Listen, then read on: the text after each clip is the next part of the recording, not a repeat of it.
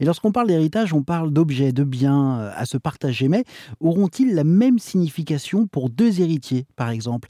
Patrick Avran, en tant que psychanalyste et écrivain, auteur notamment de Hériter une histoire de famille paru aux éditions Presse universitaire de France, j'imagine que vous êtes bien placé pour répondre à cette question. Tout d'abord, il ne faut pas oublier que chacun, même si on a les mêmes parents, ce ne sont pas tout à fait les mêmes. C'est-à-dire qu'on est né à un moment où des parents avaient un certain âge, vivaient dans une certaine euh, configuration de leur vie.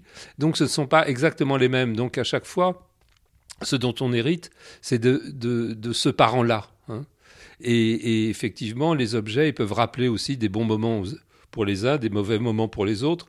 Ce qui est souvent le cas là où il y a des, des conflits, c'est quand il s'agit de maisons la maison de famille, euh, il y en a qui veulent s'en débarrasser parce qu'ils en ont de très mauvais souvenirs, euh, ou bien parce qu'ils ont vraiment besoin de la valeur de la maison.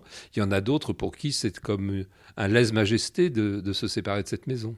Est-ce qu'un un testament bien préparé, euh, bien écrit, bien rédigé, est-ce que ça va automatiquement résoudre les problèmes ou est-ce que c'est finalement qu'une tentative de, survie, de vouloir régler des problèmes après, après sa propre disparition?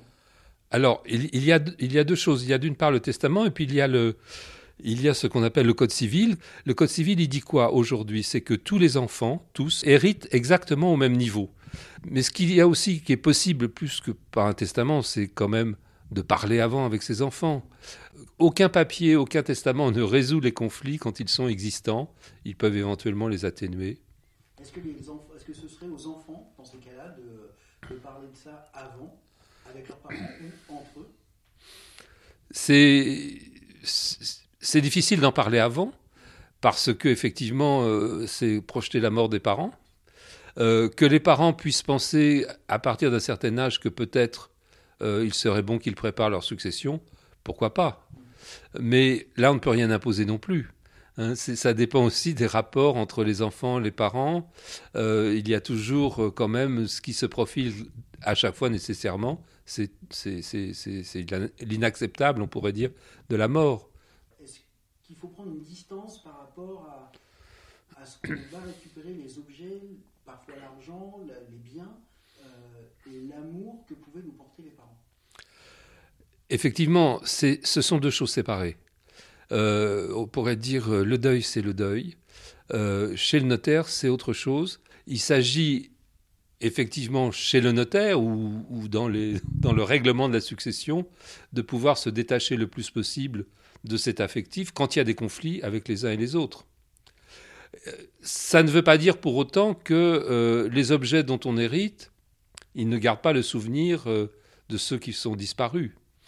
Mais euh, la question se pose quand il y a des conflits. Il n'y a pas de hiérarchie dans une succession entre différents frères et sœurs, et donc différents biens, différents objets, tels qu'ils pourraient être divisés sur un testament et répartis chez, chez le notaire.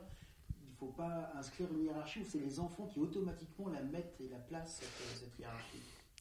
Euh, alors, il n'y a pas de hiérarchie puisque chacun doit hériter de la même valeur.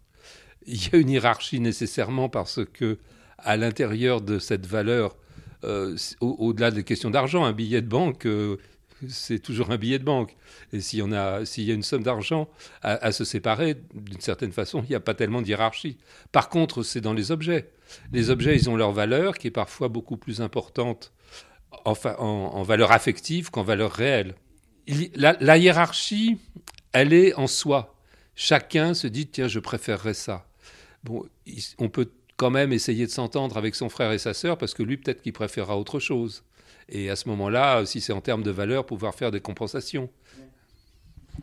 Euh, est-ce que hériter, euh, est-ce que c'est pour certaines personnes, euh, est-ce que c'est prolonger la, présence de la personne disparue, de la personne décédée? Hériter, c'est avoir, quand c'est un objet qui vient de celui qui a disparu, et parfois ce sont des objets qui traversent les générations, c'est avoir avec soi une part de l'autre, mais pas de sa présence physique, on pourrait dire, mais de ce que euh, les psychanalystes appellent l'idéal du moi, c'est-à-dire ce qui se transmet de génération en génération.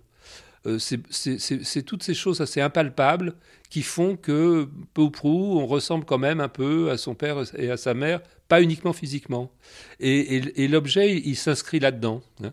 On peut avoir euh, la montre de son père, on peut avoir euh, la, bague de fiançailles de, sa mère. Là, c'est une trace qui reste, et puis en même temps, en général, ce sont des, objets que l'on peut transmettre à son tour à ceux qui vont suivre. Est-ce qu'il faut tous les garder? Est-ce que, euh, par exemple, vous parliez d'une montre ou, d'une bague, j'entends bien, mais des objets beaucoup plus anodins? Pourquoi se débarrasser de ce qu'on aime? l'amour a une place centrale dans ces histoires-là de succession. Ce qui se transmet à travers les objets, c'est l'amour. Euh, parfois, c'est la haine. Alors à ce moment-là, on s'en débarrasse.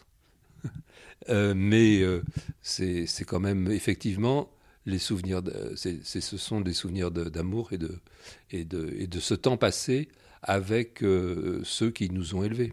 Et donc, ça peut être l'amour ou le manque d'amour qui peut être la source de conflits lors de, lors de succession Lors de succession, ça peut être la, distinction euh, que chacun fait euh, de l'amour qu'il a reçu de ses parents. Hein, toi, ta mère, euh, tu étais sa préférée. Toi, c'est notre père qui te, qui te préférait. D'ailleurs, t'as qu'à prendre ça puisque tu l'aimais bien, etc. c'est ça qui se joue au moment de la succession et qui peut, peut parfois faire, faire des conflits. Et dans ces cas-là, aux frères C'est aux frères et sœurs d'en parler ensemble en essayant de trouver une solution où chacun y trouve son compte. Euh, malheureusement, c'est pas toujours possible, ça l'est quand même assez fréquemment, mais euh, en parler ensemble, ça permet au moins de, dire, parce que ce qui alimente les, les, désaccords, les, disputes et, les, choses qui deviennent parfois tatillonnes, tatillonne dans un, dans un, dans un héritage, c'est quand même d'abord le non-dit.